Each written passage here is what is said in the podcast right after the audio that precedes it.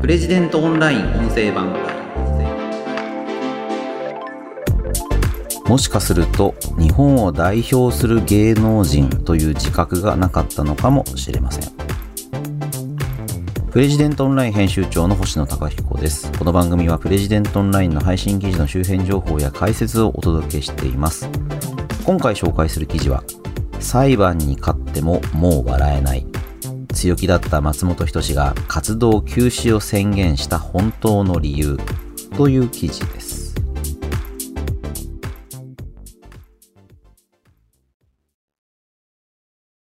松本人志さんの活動休止非常に大きな話題でどうですかね？年末から年始にかけてあのまあ、能登半島の地震、まあ、大変な被害が起きていて痛ましい限りですけれども、また、あの、羽田空港での JAL 機の事故、まあ、これも大変でしたよね。まあ、そういういろんなことがありながらも、この松本人志さんの話題というのもかなり皆さんの注目を集めているのかなと感じています。私も結構考えるところもあって、あの、まあ、うちでこの記事が出たのが1月17日なんですけれども、あの、大変様々なご意見いただいております。筆者は元週刊現代フライデーの編集長を務められた元木昌彦さん。あの、芸能界の事情に非常に精通されておられて、まあ、この記事の中でも島田紳介さんや横山康さんという往年のお笑い芸人と言っていいと思いますけれども、そういった方の名前を出しながら、まあ、この二人も時代に排除された芸人であるし、松本人志さんというのも、時代にですね、追い詰められてしまったんじゃないかということを書かれています。私も同感ですね。まあ、ことの発端は週刊文春の、まあ、スキャンダル報道というんですかね。あの、松本志さんと、まあ、飲み会と言って呼ばれていったところで性加害、まあ、性被害を受けたという女性の告発、8年前にそういったことを経験して、まあ、MeToo 運動、まあ、そしてジャニーズ問題、そういったもので、あの、被害者が勇気を持って告発しているということを知ってですね、まあ、この問題、泣き寝入りのままでは良くない、まあ、そういうように、まあ、話していると。英子さん。まあ、これはまあ、匿名ということですけれども。で、そこからですね、まあ、週刊文春ですから、毎週毎週、まあ、最初が合併号だったんで、ちょっと時間が空きましたけども、新たな情報が出てくる。まあ、今は1月22日ですけれども、この収録時点では3回大きな記事が週刊文春からは出ていまして、あの、まあ、常習性があり、まあ、福岡でもそういったことが、まあ、最初の記事は東京でしたけれども、まあ、福岡でもそういうことが行われている。で、またですね、その松本さんとの飲み会をセッティングする、まあ、そこに女性を呼ぶために、まあ、後輩芸人たちがまあ結構苦労しているんだ。なんとかその女性を紹介することによって松本人志さんからの評価を得ようというですね、後輩芸人の悩みというのもあの書かれていました。まあ、この記事を読んでみると、まあ、本当に考えさせられることがいっぱいあると思うんですが、まあ、松本氏さんの対応というかですね、この問題がここまで、まあ、こじれてしまった、うんまあ、ご本人の活動休止、まあ、これいつまでね、まあ、裁判と戦うために活動休止をするんだというような説明になってますけれども、じゃあこの裁判と戦うために本当に活動休止が必要なのか、いつ活動を再開するのかという見通しが立たない状況かと思います。民事裁判で、まあ、2年から3年は優にかかりますから、まあ、そして民事裁判で戦うために裁判に集中する、注力するために本業仕事を辞めてしまうというのは、まあ、非常に特殊ですし、まあ、本来その必要はないわけですね。なので、あの、まあ、裁判を理由に活動を中止する、まあ、人の前に出ることをはばかっているというふうに捉えられても仕方がないのかなとは思います。まあ、二つね、大きな、まあ、問題というか課題があったのかなというふうに私としては捉えています。まあ、一つは、まあ、最初の対応ですよね。あの、芸能人のスキャンダル報道、まあ、週刊文春をはじめとしていろんな媒体、まあ、いろんな媒体といってもそういうのが出るのは週刊誌が多いですかね。週刊新潮、フライデー、女性セブン、まあそういった媒体が多いかと思うんですけれども、そういうところでスキャンダル報道が出た時に、まあ不倫をしてるんだとか、何かトラブルを隠してたんだ。その時に本人がどう最初に喋るか、触れるかっていうのは非常に重要ですよね。松本人志さんの場合は、あの、ご自身の TwitterX のアカウントで、事実無根なので戦うという姿勢を示されていました。またですね、本人の、その被害女性という方の、との、あの、芸能人のやりとりの LINE ですね。これがあの、一部黒塗りで流出する、そういうことがあったわけですけれども、まあというか、えー、週刊文春がそういうやりとりについて黒塗りにして、まあこういうことがあったから、この飲み会は事実であるというふうに報じてたんですけれども、そうするとですね、今度まあ、おそらくやりとりをした芸人本人でしょうね。あの、黒塗りの外れた LINE というのが別途流出したわけですね。で、これをご自身の SNS のアカウントで引用してですね、とうとう出たなということで、まあ、この LINE の内容によってですね、自身の潔白が証明されるというふうに受け止められるような、まあ、行動、言動があったんですよね。いや、これはやっぱり良くないですよね。最初に、いや、その、もしかしたら嫌な思いをさせてしまっていたんだなと、そういうことに思いもよらなかった。こういう告発は大変ありがたく、まあ、自身の不明を恥じて、ここは反省しなければいけない。というふうに、まあ、最初にですね、言うことができていれば、ことの次第はだいぶ変わったんじゃないかなと思わざるを得ません。まあ最初の記事はね、一人なわけですけれども、その後何人も続けて出てきた。まあたびたびいつもそういうことを言うっていうのは、まあなかなか格好が悪いことかもしれませんけれども、少なくとも被害を訴え出てる人たちの声に耳を傾ける、そういった指摘に対して真摯に対応するということができれば、これやっぱ受け止め方も違うし、まあ場合によってはね、あの、まあ笑いに変えるっていうのは難しいからもしれませんけれども、あの、松本人志さんにも恥ずかしいところがあるんだなというようなところで済んだかもしれないですよね。まあ、ことの詳細はわかりませんけれども、その女性が訴えている性加害というのがどこまで本当かというのは皆さんの関心のあるところでもあると思いますし、まあ、報道なんかを見ててもですね、その行われた飲み会というのが、まあ、暴力を伴うような、そういった、こう、うん、まあ、暴行みたいなものではちょっとないようですよね。あくまでも穏やかな雰囲気でみんなで楽しく飲んだというのが、まあ、体裁はそのように見えるわけですから、もしかしたらそういう言い方をすれば、まあ、風向きもだいぶね、変わってたんじゃないかなと思うんですよね。ただ、まあ、今回取られた対応というのは事実無根なんだ。そんなことはないんだ。そんな飲み会は行われてないんだ。まあ、飲み会が行われてないかどうかというのは、ご自身が LINE を引用したことで、まあそうではなくて、飲み会はあったんだけれども、女性は合意だったんじゃないかということを、まあ、強調されたんだと思いますけれども、じゃあその被害を訴えている女性っていうのは嘘つきなのかっていうことになりますよね。何にもその人と話をしてるんですかね。ちょっと私にはわかりませんけれども、嘘つき呼ばわりするっていうのは、これ告発を受ける場としては、まあ、完全に対立する構造になるわけですから。これで二つ目の問題なんですけれども、ご自身が芸能界のトップに君臨しているという自覚が、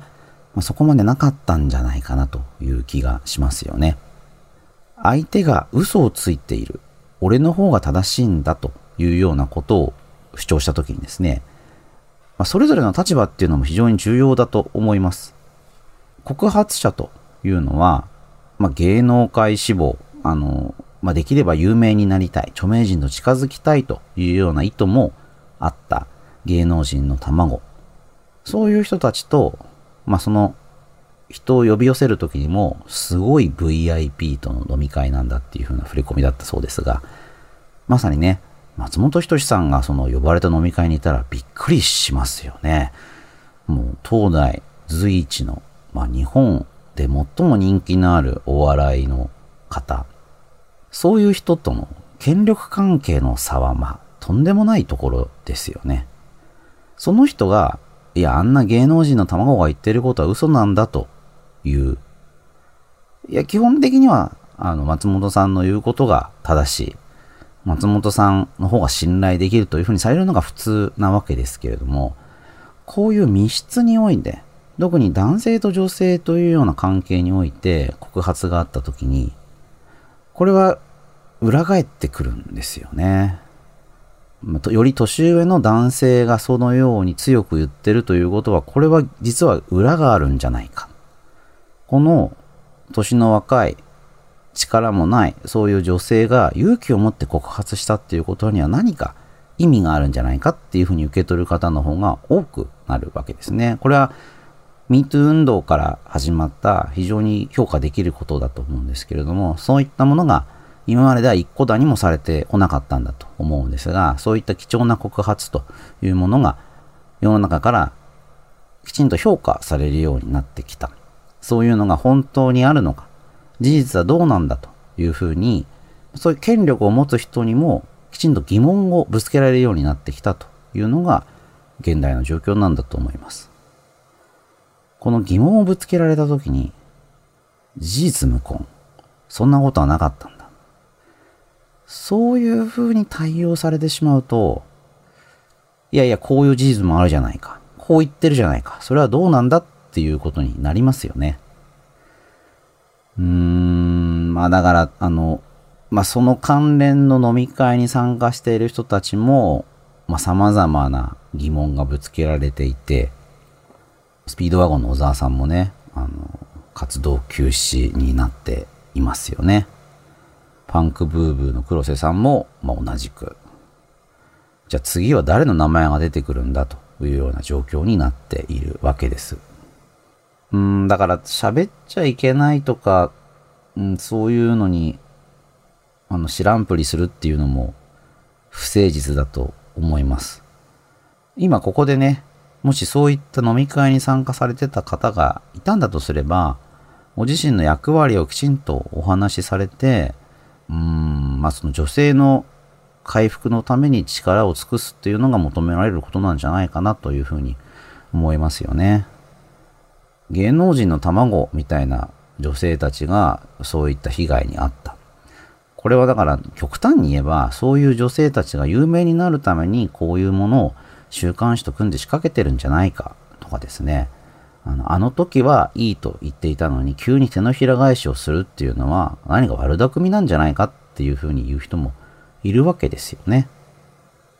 で、これは、まあ、仮にですね、そういう側面があったとしても、中年の男性が女性をある種利用したっていう事実は変わらないわけなので、もしそこで女性側に逆襲されたとしても、男性側は何も言えないですよね。まあ、性行為があったかどうか知りませんけれども、少なくとも二人で密室で一緒になったっていうことはあったようですから、まあ、そこまででもう女性を十分利用し尽くしているという構造自体は、これ何とも否定できない。で、だからこそ、この否定できない事実があるからこそ、ここからまあ、あれはシャレなんや、とかね、そんななんともないっていうふうに笑う。これ非常に難しくなってきますよね。あの、まあ、笑われるんじゃなくて笑わせるんだってビートたけしがね、映画の中で言ってたのが私も印象的ですけれども、松本人志さんもね、人を笑わせる人であるわけですから、ご自身が笑われるっていうのは、許せないんじゃないですかね。まあそういうキャラクターのように私はお見受けしますし、その時にご自身のこういう不祥事についてですね、な被害の実態分かりませんよ。分かれないので、これはまあ留保つけないといけないんですけれども、まあ、性加害というのがどこまで本当かっていうのは分かりませんし、その刑事事件化するかというのも不透明ですよね。その中で、あの、あくまでも女性にあの不快な思いをさせてしまって申し訳ないんだということが言えていれば、うーん、だから笑い話に進む可能性っていうのもゼロじゃなかったんじゃないかなと思うんですよね。あくまでもそれは相手の立場を尊重して、相手が嫌だった。その時は嫌と言わなくても、いや、実は嫌だったんだというふうに言った時に、いや、そうだったのか、それはすまんかったなっっていうふうに言えるかどうかっていうのが非常に重要なんだと思うんですよね。それはご自身の、まあ、プライドを傷つけるっていうか、あの、ちょっと下に出なくちゃいけないわけですけれども、まあ、これができるかどうかというのが非常に問われてるんだろうな。まあ、そこにその人の誠実さというのを見るような社会に今なってるんだろうなという気がするんですよね。だ不倫報道で許される芸人、まあ、許される芸能人と許されない芸能人っていうのがいると思うんですけど、それもですね、そういった被害の訴えとか、まあ、不倫だっていうと、例えば、結婚してる場合はですね、そのパートナーを裏切ってるようなことになるわけですから、そのパートナーの人に対してどういう態度をとっているのか、もしくは不倫を訴えた、あ、うんと、不倫によって、まあ、こじれてしまった、その、まあ、第三者っていうか愛人っていうんですかね、そういう人との関係、その愛人に対しても、じゃあどういう態度をとっているかっていうのが、世間の注目を集めるわけじゃないですか。で極めて個人的なことだし、そんなことに外部の人が口を突っ込むべきではないんですけれども、そのトラブルが分かってしまった時に、その人がどう対応してるかっていうのは、まあ、芸能人、タレントっていう人であれば当然注目を受けるし、その振る舞いによってその人の価値っていうのは大きく変わってきますよね。だからね、今回の話はうーん、私も松本人志さんの様々な芸能活動で楽しませてもらってきた人間なので、うん、本当に残念ですよね。まっちゃんがね、うまく切り返してくれるんじゃないかっていうような風にも思ってたわけですけれども、事態はそうは動いてませんし、うん、まあ、週刊文春の報道の正しさ、真実相当性っていうのはどこまであるのかっていうのは、例えばね、今後裁判になれば明らかになってくるところかなと思うんですけれども、その時にね、あの、まあ、何も言わないままっていうのも、まあ、非常に気持ち悪いというか、うん、だから反省すべき点があるんだとすれば、松本さんにはぜひね、あの、しっかり語っていただけるといいのかなと思います。まあ、それがね、なんかこう断罪するとかね、まあ、とにかくその人をこう、攻撃して留飲を下げるっていうのも最近多いので、ネットリンチっていうんですかね。そういったものになる必要はないんだと思うんですけれども、やはりその松本さんのファンだったというところも私もありますんで、こう、女性たちに対してそういうひどい扱いをしてたということについては、まあ、これはやっぱりお詫びしていただくのがいいと思いますし、それができないのかな、それができないんだとすれば本当に残念だなという気がします。えー、皆さんはどのように受け止められているでしょうかということで今回は裁判に勝ってももう笑えない強気だった松本人志が活動休止を宣言した本当の理由という記事を紹介しました。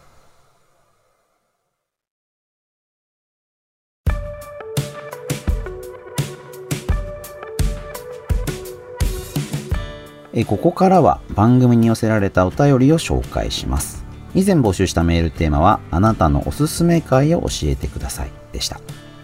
一つご紹介します。ニューヨークの田口純子さん。初めてお便りをさせていただきます。1月4日に放送された番組、どんな子育て支援があっても産まない方がコスパがいいを、その絶妙なタイトルとともに大変興味深く拝聴しました。少子化問題がコスパの視点から考えられていますことに大変衝撃を受けるとともに子育てまでが経済の観点から見られていることに暗淡たる不安を抱きました。星野様自身の体験を紹介されながらなぜ子供を持たない方がコスパがいいと考えているかを様々な視点から幅広く話され穏やかな語り口の背景に潜む深刻な問題を視聴者に訴えておられました。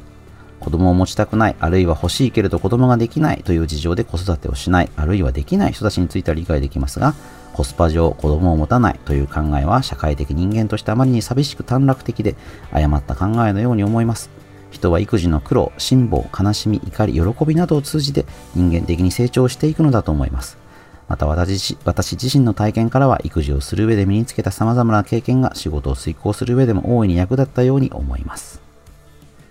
ありがとうございます、田口さん。あのー、私は子供が2人いるんですけれども、まあ以前は、ま子供なんていない方がいいんじゃないかということを思ってたこともあって、まあ、ちょっとね、そのことをお話しさせていただいたことがありました。まあ、子育てについてコスパが悪いから子供を産みたくないんだ。まあ、そういう社会にね、今突入しつつあるわけですよね。まあ、非常にこう暗い話ではあるんですけれども、で子供を育てなければいけないとかね、まあ、ちょっと田口さんとは私考え方違うかもしれないんですけれども、あの、いろいろ熟慮の上でね、子供を持たないというふうに考えられる方は尊重されてしかるべきかなと思いますし、あの、子育てをしたことがある、ないにかかわらず、人生でのは非常に尊いものだかなとは思います。でただですね、子育てっていうのはやっぱすごく面白いですよね。そのことはなんかもっと強調されていいかなと思いますし、そのことがむしろその苦痛苦役子育てなんてあの、まあ、コスパが悪いからコスコストパフォーマンスがいいか悪いかということで人生の損得を考えないと今の世の中苦しいんじゃないかっていう考え方はいやいややめた方がいいよというふうに思いますよね。人生はコスパじゃないですよね。まあこれ聞いてる方皆さん あの首を縦に振っていただけると思いますけれども、まあ、酸も甘いも人生のスパイスなので、あの、たった一度しかありませんしね。まあ、その中で、あの、人を育ててみるっていう経験をするっていうのは、まあ、本当に面白いことなので、もし迷われてる方がいたら、ぜひね、あの、子供を育てるっていう経験をしていただきたいなと思いますね。あの、僕もまだ家庭ですし、この途中でね、例えば子供が死んでしまうとか、大変重い障害を抱えてしまうとか、僕自身も何かあるかもしれませんけれども、まあ、それもまた人生ですよね。何か苦しいこと、悲しいことがあった時に、あの、絶望するだけではなくて、その先には、まあ、必ず、まあ、良いことっていうか、あの、時間が経つと、そういうものっていうのも、生きることで肯定されるんだと私は思ってています。生き続けるっていうことは自分自身を肯定するということと同じことなので、人生を続けていくっていうのは、まあ、必ずいいことがある。まあ、いいことがないと人生は続かないですよね。まあ、変なこと言ってるかもしれませんけれども。あの、今ね、能登半島の地震で大変な被害を受けてかられる方もたくさんいて、本当に心が痛むんですけれども、それでね、例えば生き残ってしまったっっていうふうにおっしゃってる方ももしかしたらおられるかもしれないんですけれども、それはもう絶対にね、良いことなので、そして、あの、ご自分の人生を精一杯生き続けるということが、まあ、残された人の、まあ、ある種の定め、使命だと思います。うん、人生は素晴らしいっていうのはね、何度言ってもいいことなのかなと思います。えー、この番組ではお便りを募集しています。なんかちょっと重たい話になってしまったんですけれども、今募集中のメールテーマは、いつ頃、どんなきっかけでこの番組を聞き始めましたか？いつ頃、どんなきっかけでこの番組を聞き始めましたか？です。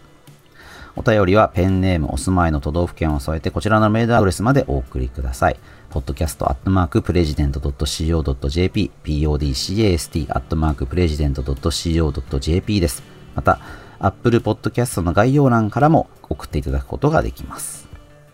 それではまた次回お会いしましょう。プレジデントオンライン編集長の星野貴彦でした。